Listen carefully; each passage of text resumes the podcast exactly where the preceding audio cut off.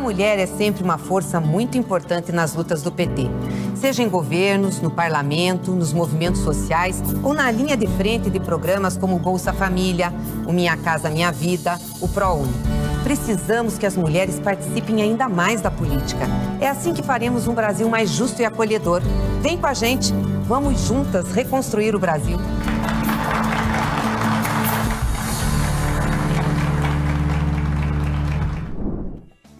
Hoje é dia de roda de conversa no TV Elas por Elas Formação Eleições.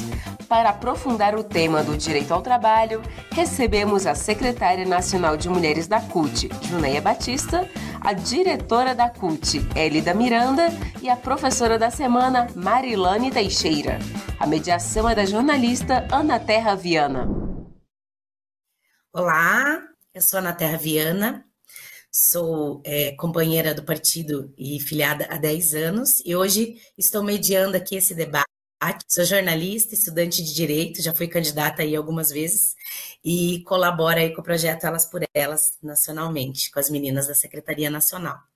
Hoje a Maia não pôde estar presente, estou aqui é, a substituindo e mediando este debate muito bacana. Já de antemão agradeço as meninas que estão participando. Antes de apresentá-las, estamos nessa roda de conversa, programa que foi essa semana sobre autonomia econômica das mulheres, com a nossa querida professora que está presente, Marilane Teixeira. Obrigada pelas aulas.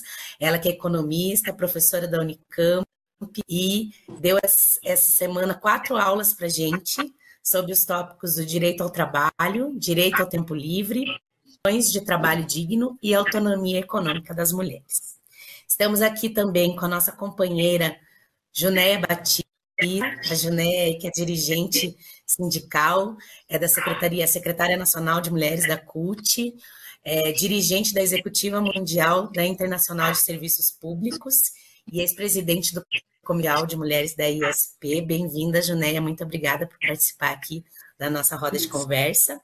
E também temos a Alagoana, aí, nossa companheira aí de Alagoas, Elida Miranda, que é diretora da CUT, foi diretora do Sindicato dos Jornalistas de Alagoas, é feminista, defende direitos humanos e ativista pelo movimento pela democratização da comunicação. Bom, meninas, agradecendo novamente a presença de vocês, a gente vai abrir com algumas perguntas, eu vou umas perguntinhas e vou passando de uma por uma para fazer as respostas, cada uma com quatro minutos para fazer essa intervenção aí, nos ajudar ainda mais é, a enriquecer sobre a autonomia econômica mulher, das mulheres. Então, vou abrir aqui, já vou chamar de Irilane, depois chamo Junéia e Élida. E aí vocês, cada uma tem quatro minutos aí para explanar e é, fazer sua explanação sobre o tema e sobre a pergunta. Então, é, nas aulas, a gente percebeu, e, e nas explanações, Anny, que é uma coisa que o movimento feminista já bate há muito tempo, que as mulheres são as mais, é, mais afetadas pela desigualdade no mundo do trabalho, principalmente as mulheres negras, né? Queria que vocês falassem um pouquinho para a gente sobre os principais obstáculos que precisam ser superados o direito ao trabalho, a igualdade de oportunidades e a autonomia econômica das mulheres possam ser garantidos, ampliados e valorizados. Vou começar com a Marilane, você tem quatro minutos. É, Bem-vinda e obrigada pela presença e pelas aulas ricas que você nos deu essa semana aí no Obrigada, obrigada até. Quero primeiro cumprimentar, então, começando, cumprimentar todas as pessoas que estão nos acompanhando, participando dessa atividade. Um cumprimento especial também à Junéia e à, e à Elde, pelo, é uma, uma alegria muito grande poder compartilhar com elas né, essa, essa nossa atividade. E, assim, aproveitando o tempo, é, eu acho que, Ana, é um conjunto né, de, de medidas que, que, que se precisa construir para mudar essa relação muito desigual que nós vivenciamos não só no mundo do trabalho, né, mas em todas as, as dimensões da sociedade quando se trata do tema gênero e raça. É. Uh, nós temos um, um, um, processo que é histórico, secular, né, de exclusão de, um, de uma parcela expressiva da população, que não é minoritária, muito pelo contrário, ela sempre foi uh, majoritária, que são as mulheres e a população negra, e as mulheres negras em especial são as que mais vivenciam cotidianamente todos as, os impactos que uma sociedade uh, machista, sexista, desigual, discriminatória, excludente, ela expõe. Uh, e uh, isso, quando a gente olha para o mundo né, do trabalho, a gente encontra várias expressões disso, né? Desde o fato de que as mulheres negras estão entre as famílias com perfil socioeconômico mais uh, reduzido, ou seja, ela uh, majoritariamente está entre as famílias mais pobres, ela também está em maior número fora da força de trabalho, e isso significa que essas mulheres, não porque elas não queiram em, em se inserir é, no mundo uh, do trabalho, mas porque elas têm uma sobrecarga muito maior com as responsabilidades da casa, da família, dos cuidados, justamente pela ausência do poder público, né? Que, uh, vamos dizer, transfere para as famílias, principalmente para as famílias mais pobres, toda a responsabilidade com os cuidados, e aí os cuidados, entendendo os cuidados em todas as fases da vida, não só com, com, com crianças, mas também com pessoas uh, já adultas uh, e pessoas mais uh, idosas. Então, essa responsabilidade recai muito sobre as mulheres e muito sobre as mulheres negras. Quando as mulheres negras entram para a força de trabalho, elas permanecem muito mais tempo em busca de trabalho, elas são em muito maior número uh, desempregadas. Se nós considerarmos hoje o total de pessoas que estão em busca por trabalho no Brasil, que são as pessoas desempregadas, 40% desse total são mulheres negras. Isso é um número muito expressivo. E isso também, essa, essas desigualdades elas vão se expressando em outras esferas, por exemplo, na qualidade do emprego, na questão da informalidade, uh, no, na, na, na, remuneração, nos rendimentos, que são muito, muito menores na comparação com qualquer outro segmento da sociedade, seja inclusive com as mulheres brancas, sejam com o, os homens, sejam eles negros ou sejam eles brancos.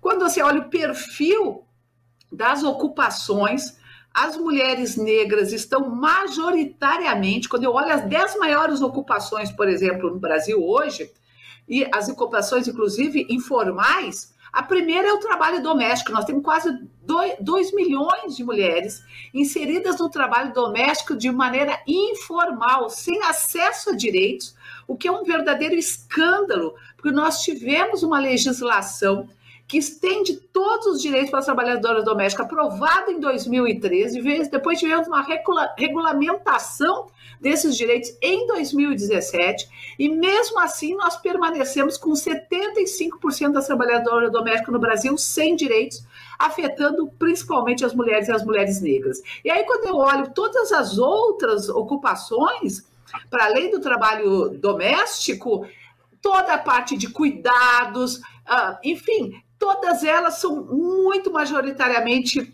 vamos dizer, realizadas por mulheres e por mulheres negras. Então, nós temos que combinar, para finalizar, um conjunto de políticas públicas que tem que ter iniciativa do poder público do Estado para mudar. Nós temos que construir uma sociedade também de maior inclusão e fazer um trabalho de conscientização e de mudança de cultura e de valores que precisam ser materializados em ações muito reais e muito concretas no cotidiano. Então, tem uma dimensão material, mas também tem uma dimensão cultural e ela precisa ser enfrentada em todas as dimensões e no cotidiano das nossas vidas e da nossa realidade quanto mulheres. Obrigada, Ana. Obrigada a você, professora. Agora eu vou passar a palavra para a nossa companheira presidente da CUT, Junéia Batista, bem-vinda.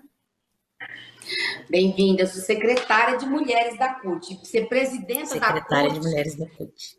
É, é, mas foi até bom. Ainda não. Isso.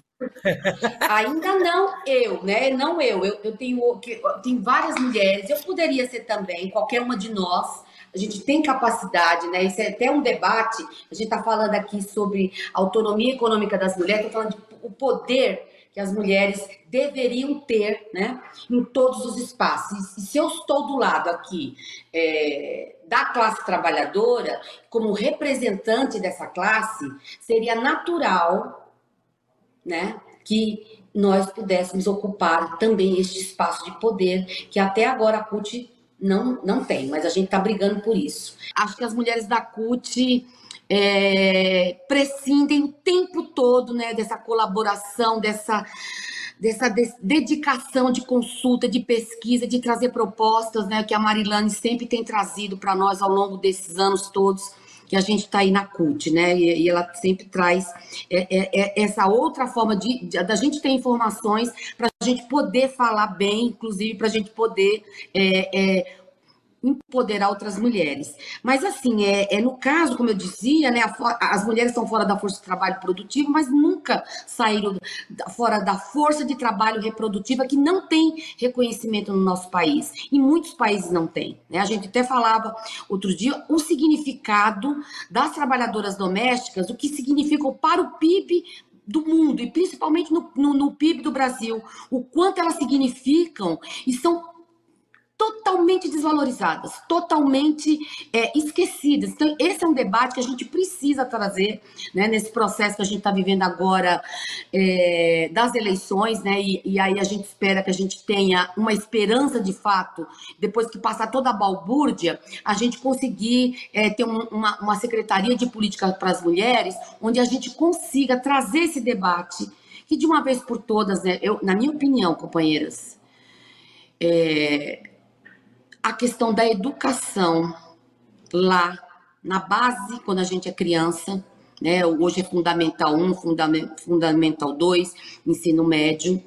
Ela é essencial que a gente garanta que a classe trabalhadora, em especial as mulheres, tenham direitos a ter essa educação crítica, reflexiva, né? E que ela consiga, então, então é, disputar um cargo no mercado de trabalho e saber se colocar, inclusive, porque nós sabemos fazer isso. Nós mulheres sabemos fazer tudo. O problema é que a gente é sempre vista assim como se a gente não significasse nada. Então, é muito importante que nós, da classe trabalhadora, é, a gente come, comece a ter essa visão né, dentro da, da classe trabalhadora, é, interseccionando a questão é, de raça e de gênero, e no nosso caso, nós mulheres. Então, assim, só para começar, então, para a gente bater um papo sobre isso, tá?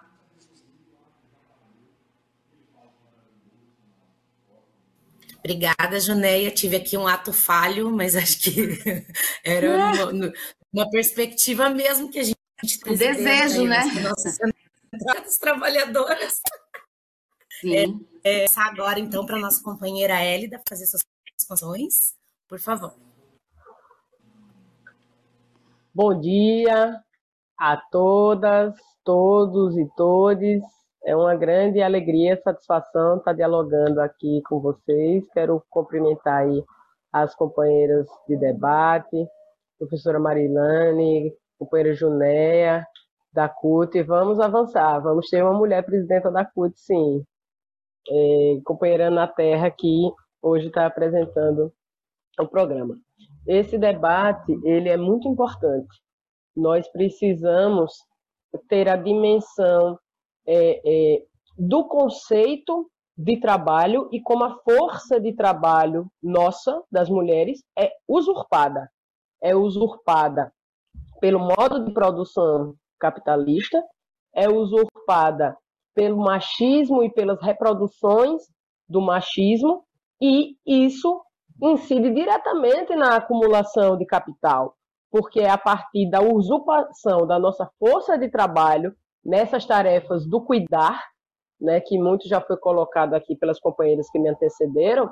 Então, essa tarefa do cuidar, das tarefas reprodutivas, do cuidar no espaço do ambiente doméstico, Então, a gente tem o cuidar da alimentação, a gente tem o cuidar da roupa limpa, a gente tem o cuidar da casa, a gente tem o cuidar das crianças, a gente tem o cuidar dos idosos, que isso, no plano cultural comportamental, foi naturalizado, cristalizado que isso é tarefa de mulher.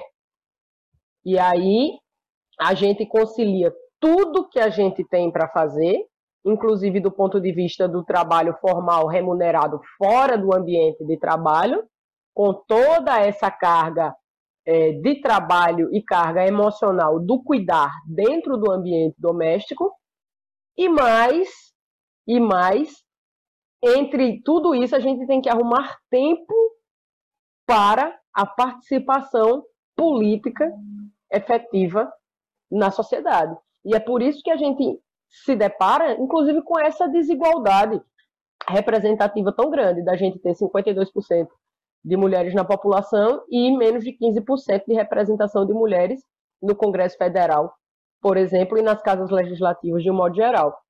Então, essa mulher não tem tempo, né? Não tem o tempo, o tempo livre de raciocínio para buscar o seu lugar participativo, cidadão, política na sociedade, e ela vai absorvendo culturalmente que aquilo não é o seu papel, não é o seu espaço, que ela tem mais o que fazer do que se envolver com política. Isso é colocado para nós, mas isso serve sim para a acumulação de riqueza, para a acumulação de capital. Na hora que essa força de trabalho nossa está sendo usurpada, isso se transforma, obviamente, em lucro. Isso, essa força da reprodução da força de trabalho vai incidir sim no, no homem, né? Empoderado, empresário, com a roupa bem cheirosa e bem passada, bem alimentado, isso vai, isso vai incidir. Enquanto isso, existe é, é, enraizado no mundo do trabalho também que a mulher pode receber menos, porque ela é uma, uma força de trabalho menos qualificada. Então, tem duas dimensões muito importantes a serem enfrentadas nesse processo, que é, primeiro, a gente transformar né, a percepção da sociedade sobre trabalho doméstico e sobre tra o trabalho do cuidar em algo que é uma responsabilidade coletiva, ou seja, de homens e mulheres. E tudo que é responsabilidade coletiva precisa passar pela discussão e pela responsabilização também do Estado. Porque nós temos que voltar a discutir as lavanderias públicas, nós temos que voltar a discutir restaurantes populares e não só como política de enfrentamento à miséria, mas para alimentar a sociedade. As mulheres não podem mais ficar em casa cozinhando almoço para suas famílias.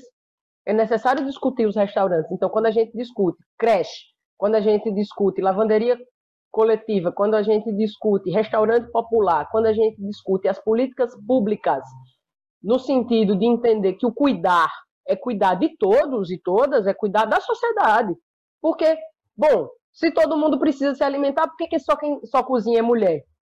Se todo mundo tem familiares, crianças e idosos, por que só quem cuida desse público infantil e idoso são as mulheres? Se existe uma demanda que é coletiva, a sociedade tem que tratar dela coletivamente. É muito fácil, é muito cômodo cristalizar que isso é tarefa de mulher. Olha como é bom ser homem, né? Então, nós precisamos fazer esse debate para que isso se torne uma política pública e um pensar racionalmente, logisticamente para o conjunto da sociedade e o Estado tem que ser responsabilizado por isso. Por que, que ninguém quer fazer esse debate? Ninguém não. Por que, que os homens não querem fazer esse debate? Porque eles consideram que isso é perder poder. Perder poder, privilégio, é se levantar da cadeira para mulheres sentar. E aí a gente tem que dizer que, assim como a gente enfrenta no racismo a resistência às, às, políticas de reparação, quando a gente vai enfrentar o machismo aplicado na sociedade, a gente também vai enfrentar as resistências de dizer que é absurdo, de dizer que a gente está distorcendo, que a gente agora quer transformar a opressão na opressão das mulheres é, sobre os homens, mas não é. A política de reparação precisa existir, então ela precisa existir enquanto cotas nas chapas é, para as disputas eleitorais, né, na dinâmica dos partidos políticos, ela precisa existir nessa política pública voltada para o cuidar, responsabilizando o Estado, ela precisa existir para que a mulher tenha tempo, condições físicas e de saúde, inclusive mental, para estar inserida é, no processo, para que ela seja plena sujeito de direitos. Né? Então, é, é, é necessário a gente caminhar nesse sentido. Já demos alguns passos importantes, mas essa política de autonomia passa por pautar o Estado para cumprir também o seu papel de cuidar e tirar esse fardo é, tão pesado e, e, e, injusto, perverso do ponto de vista né, da acumulação capitalista dos ombros das mulheres. Então, seguimos aí nessa caminhada. Obrigada, Elida.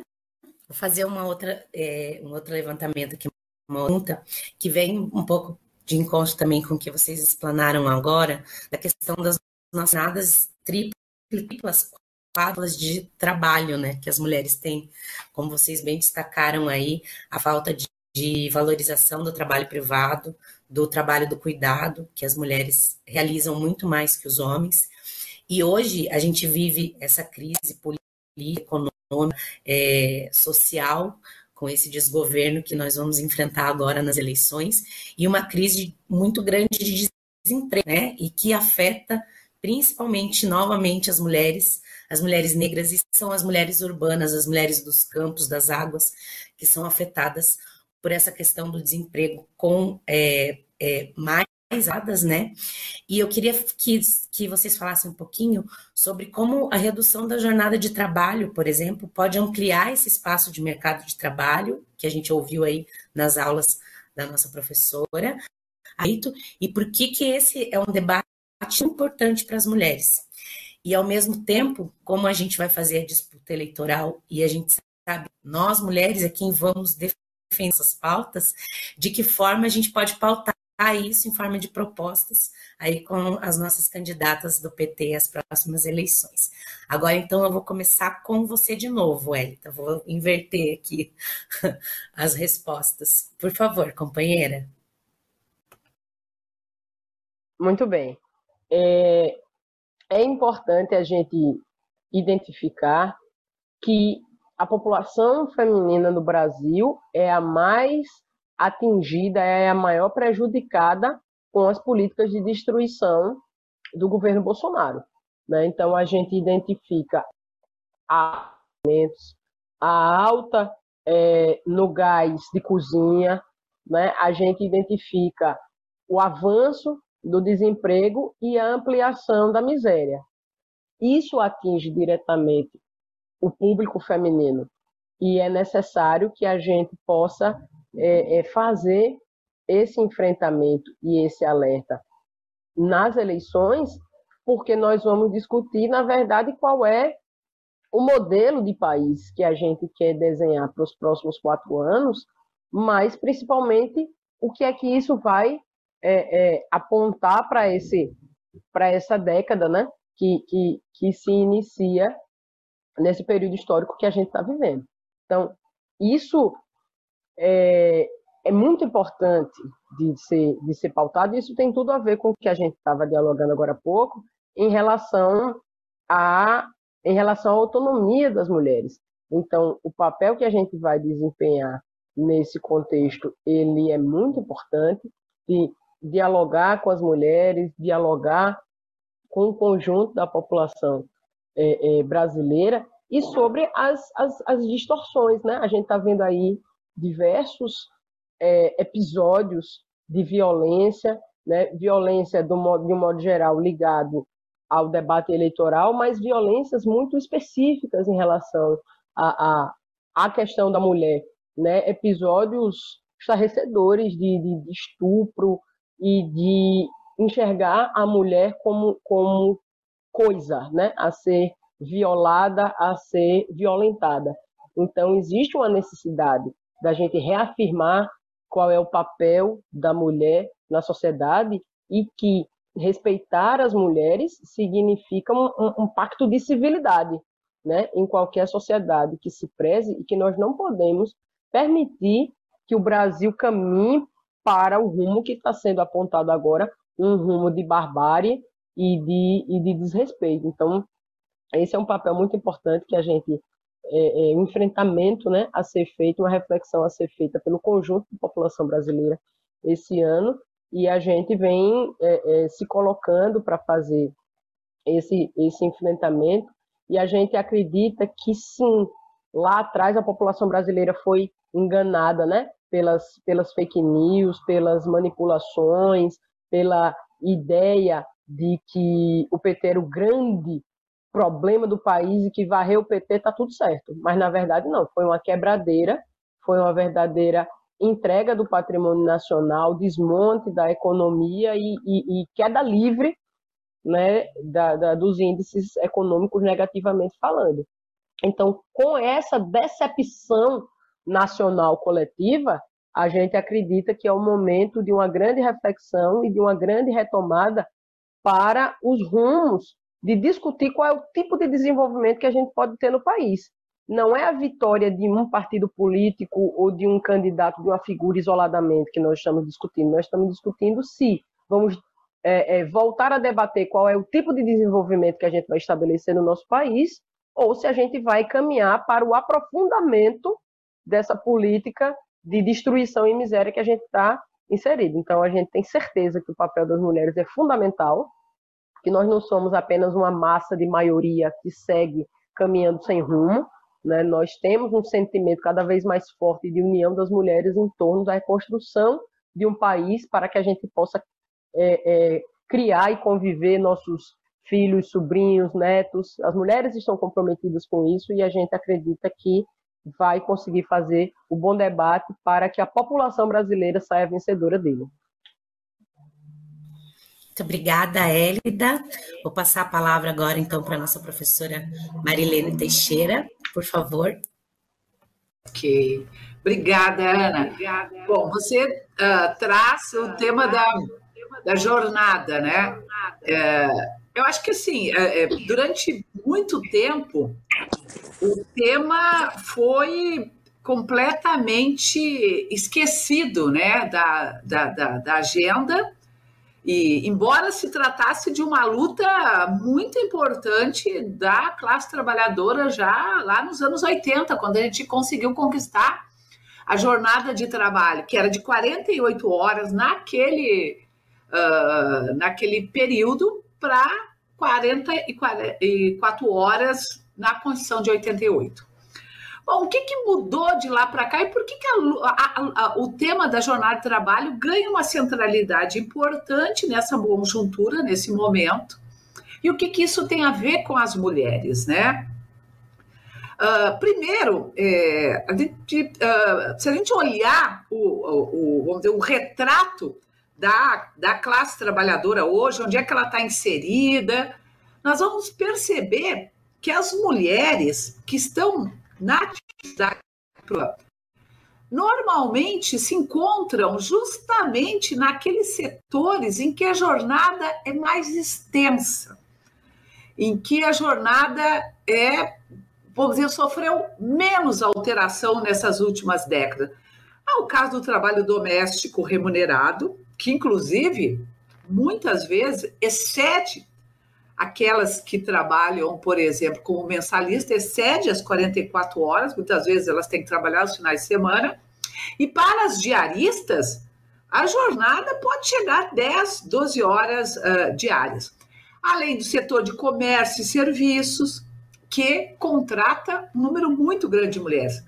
No entanto, quando eu olho para os homens, eles estão inseridos não digo que majoritariamente, mas um número grande, expressivo, em setores que já tiveram as jornadas reduzidas por meio da norma coletiva nas últimas décadas, principalmente na indústria.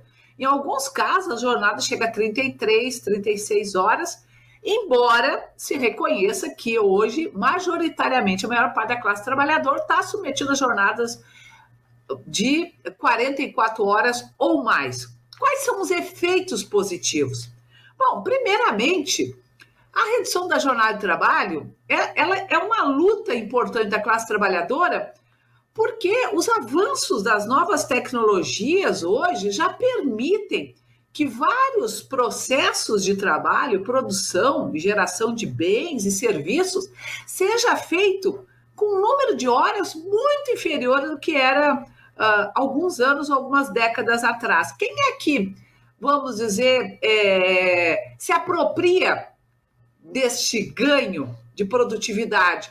É o capital, são os empresários, são os empregadores. Isso não é distribuído nem com a sociedade e muito menos com a classe trabalhadora.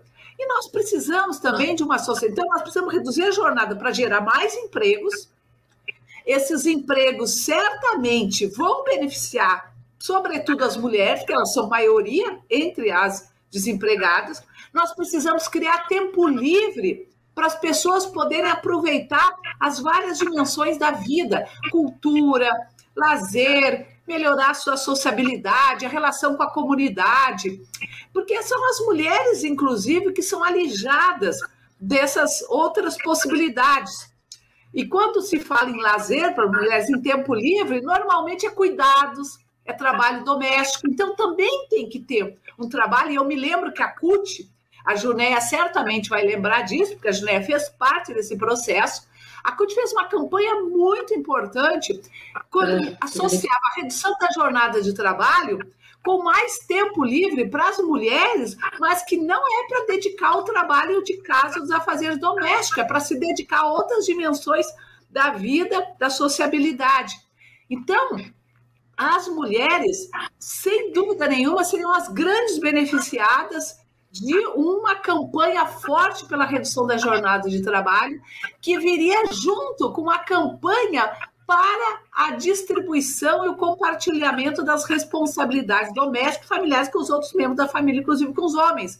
Então, nós podemos aproveitar e potencializar nesse momento importante, inclusive com uma sugestão de plataforma para as nossas candidatas, de incluir nos seus uh, programas esse tema da redução da jornada de trabalho para gerar empregos, empregos para as mulheres, empregos úteis, inclusive, para o conjunto da sociedade, que façam sentido para a vida e também para que as mulheres possam distribuir compartilhar as responsabilidades de casa com seus parceiros, maridos, companheiros e possam aproveitar esse tempo livre para se dedicar a outras dimensões da vida que normalmente são negligenciadas pelo excesso de trabalho.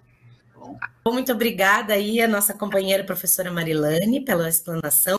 Agora ouvir a nossa companheira de mulher CUT, que eu sei futura presidente aqui no programa. Junéia, querida.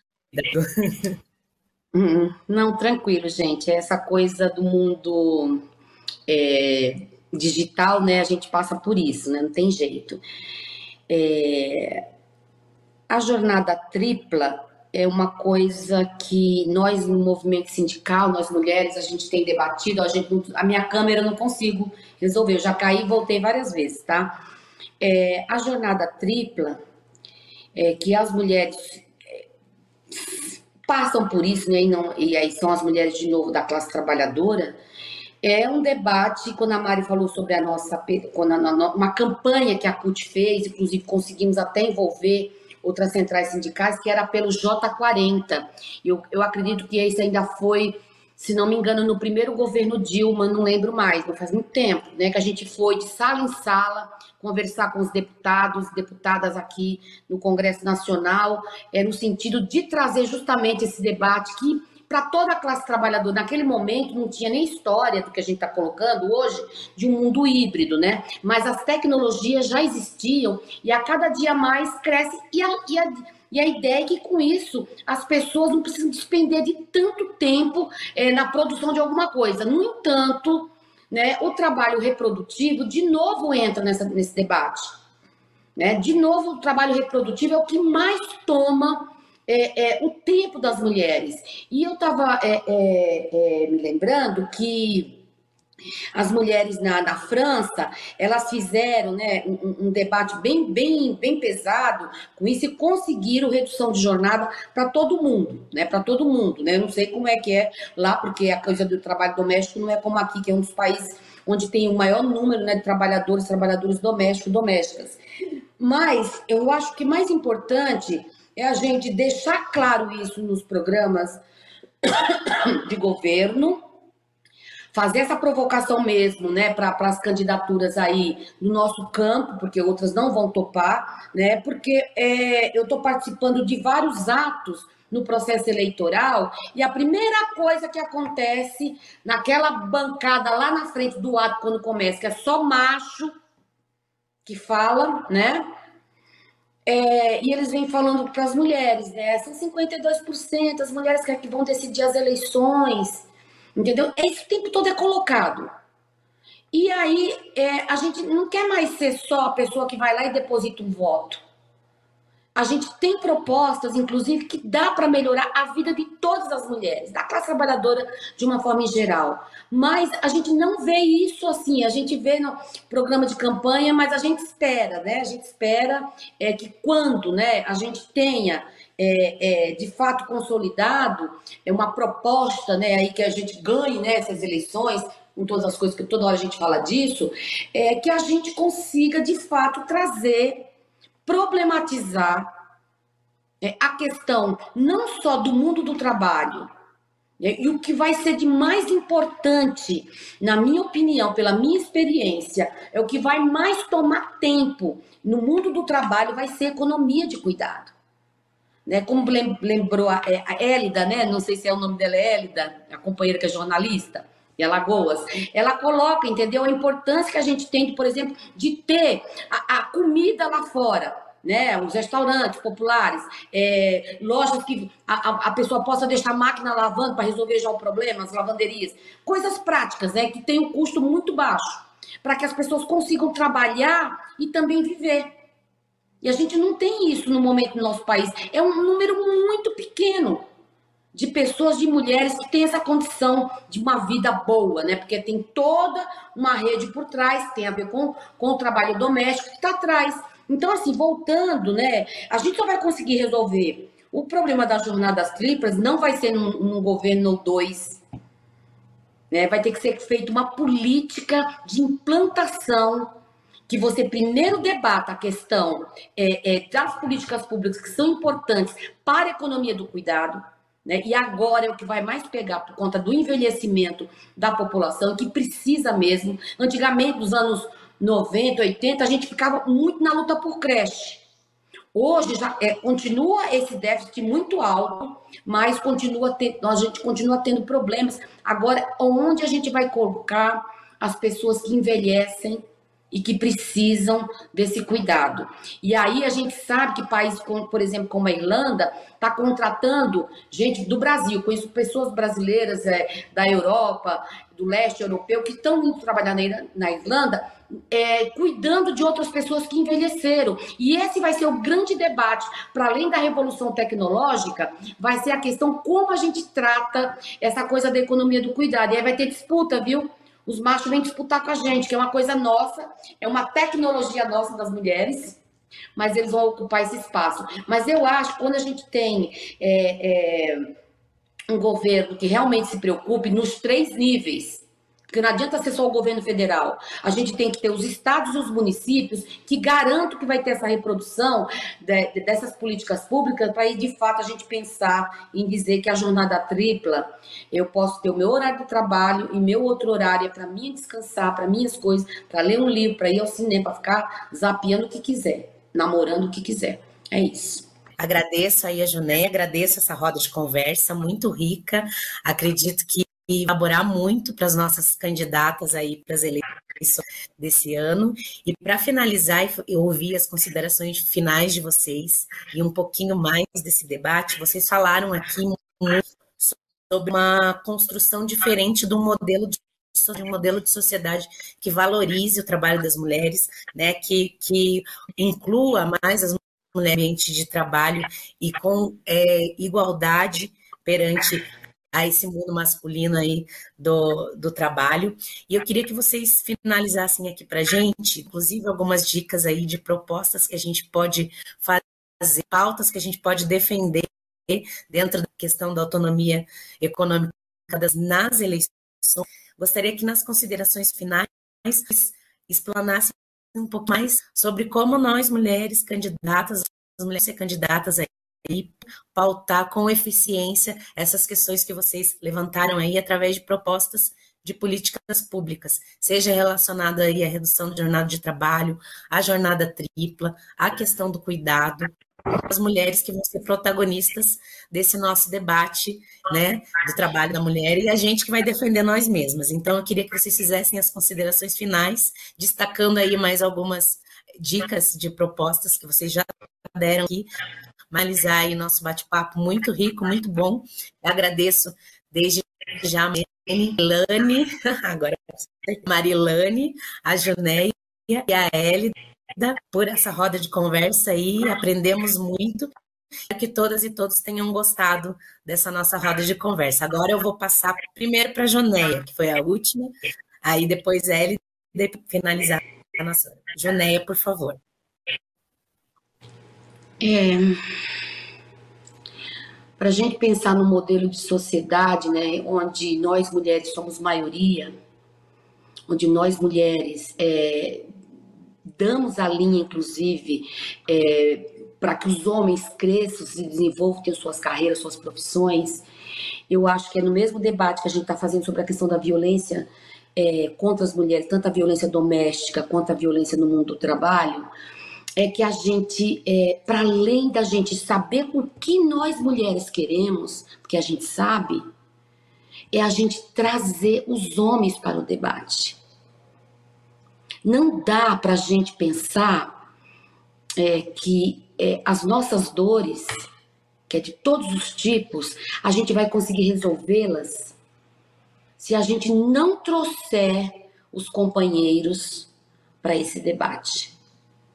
É, assim, tudo que eu penso assim, bom, a gente já tem, eu sou formada em feminismo não há muito tempo mais, né? Assim, digamos, uns 20, 24 anos, quando eu me vi é, sindicalista e depois eu me vi que eu, que eu era uma mulher, eu sou de um sindicato que a gente não teve problema na disputa, sempre homens e mulheres, a mulherada sempre mandou, entendeu? Então a gente não tem esse problema. Mas quando a gente chega em outros espaços do poder, a gente percebeu isso dentro do movimento sindical, né? Que os homens continuam não querendo sair da cadeira né? Eles não continuam não querendo. E aí, para desconstruir isso, né, para a gente pensar, quando a gente falar autonomia econômica, é, falar de, da, da, da, da questão da, das desigualdades, quando a gente fala sobre o que é o, o, o modelo né, que nós estamos submetidas, é estar tá muito mais tempo é, dedicando nossas horas é, para o trabalho reprodutivo sem salário,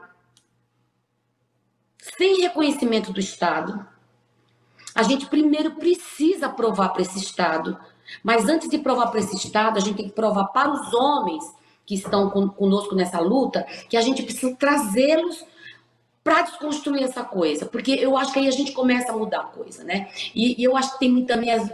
É, a gente fala que tem a ver com a criação, né? Mas mais ou menos. Né? Quando a gente fala assim, é, é, olha, você vai fazer xixi, levanta a tampa da privada, não, não faz xixi no chão, entendeu? Acabou, usou o copo, lava, a gente faz isso.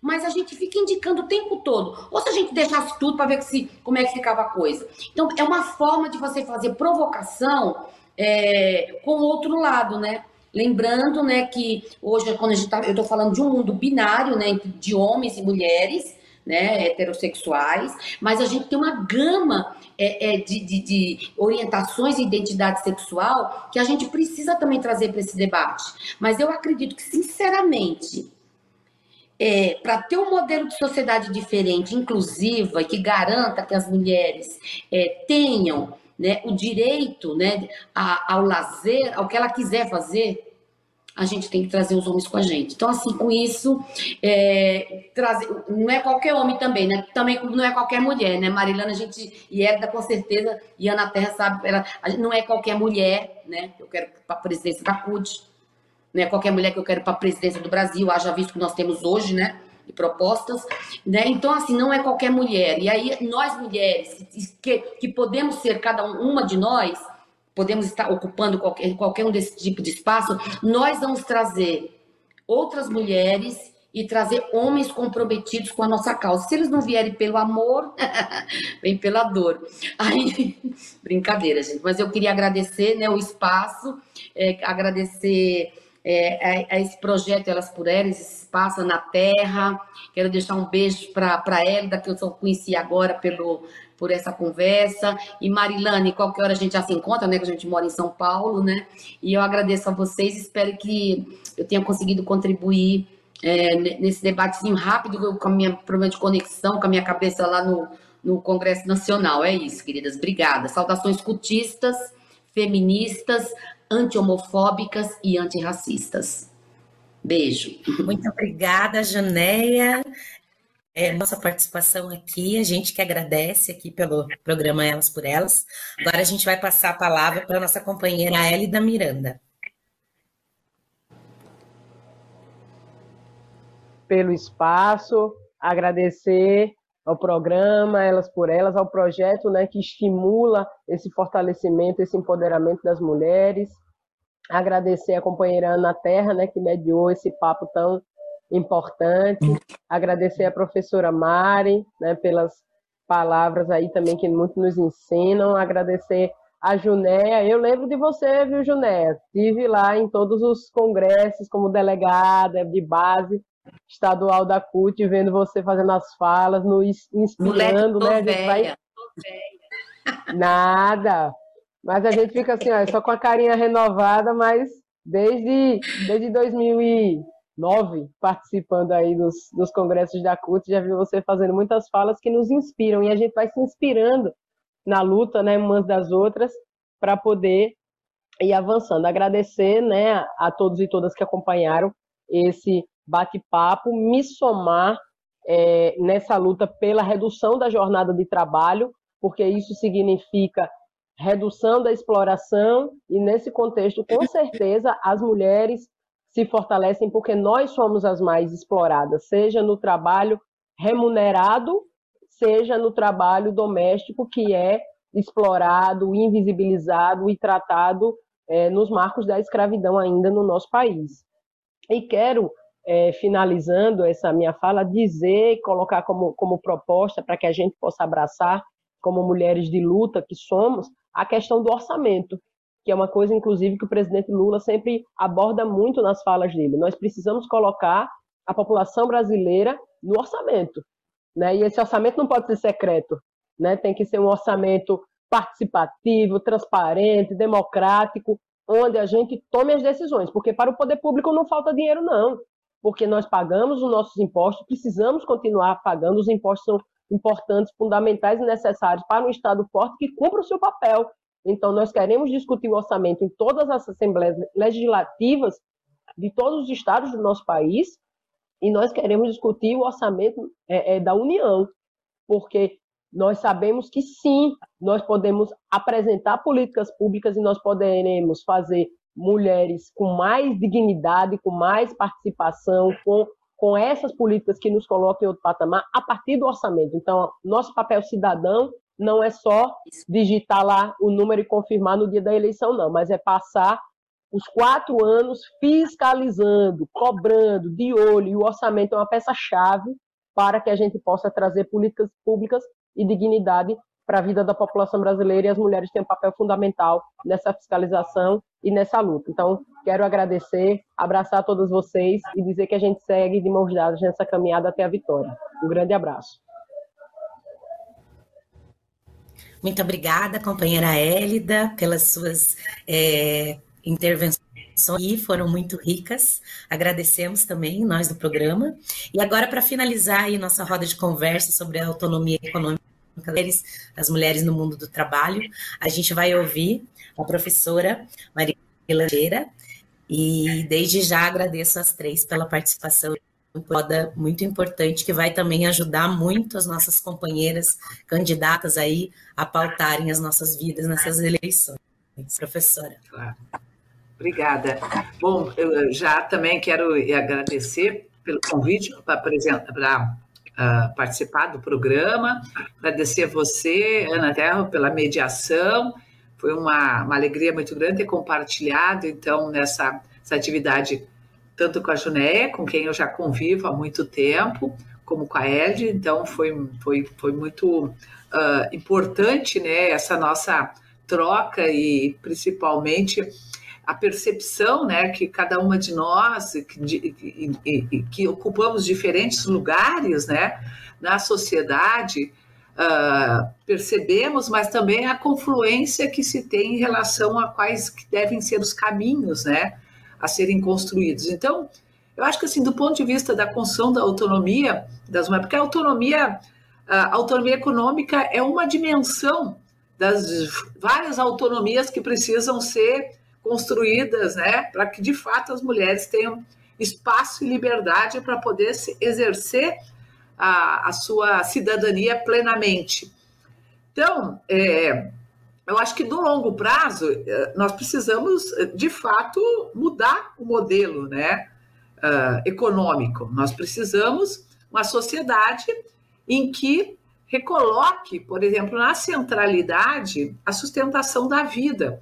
Então, ela seja capaz, e daí precisa da intervenção do Estado, né, porque não é a iniciativa privada que vai fazer isso, uh, gerar ocupações e atividades que sejam úteis para a sociedade, né, e não seja apenas uh, mercadoria de troca, né? Mas que sejam capazes de dar uma qualidade de vida, uma outra perspectiva de vida para a sociedade, que é o que a gente chama do bem viver.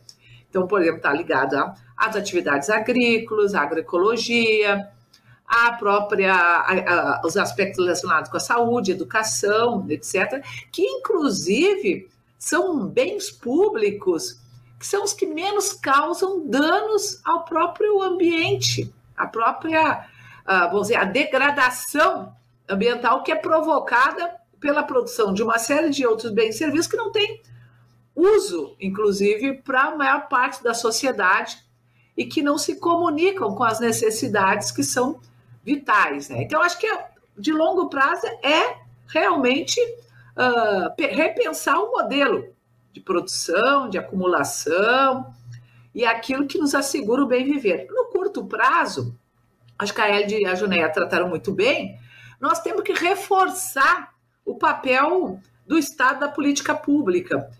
Porque não basta, para as mulheres, por exemplo, se inserir numa atividade produtiva, seja como assalariada, seja como empreendedora, seja por meio da economia solidária, na agricultura, na agroecologia, porque nós temos uma série de formas de expressão que se multiplicam cotidianamente de trabalho que são realizados basicamente pelas mulheres, não é só pelo assalariamento com carteira. Inclusive, o assalariamento com carteira é cada vez, uh, vamos dizer, proporcionalmente menor, né?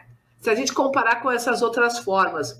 Mas para que as mulheres possam conquistar e ter espaço para para exercer essa autonomia uh, econômica, elas precisam ter uma sustentação do ponto de vista da política pública, que é tudo isso que a gente vem aqui tratando, que é o espaço da reprodução social.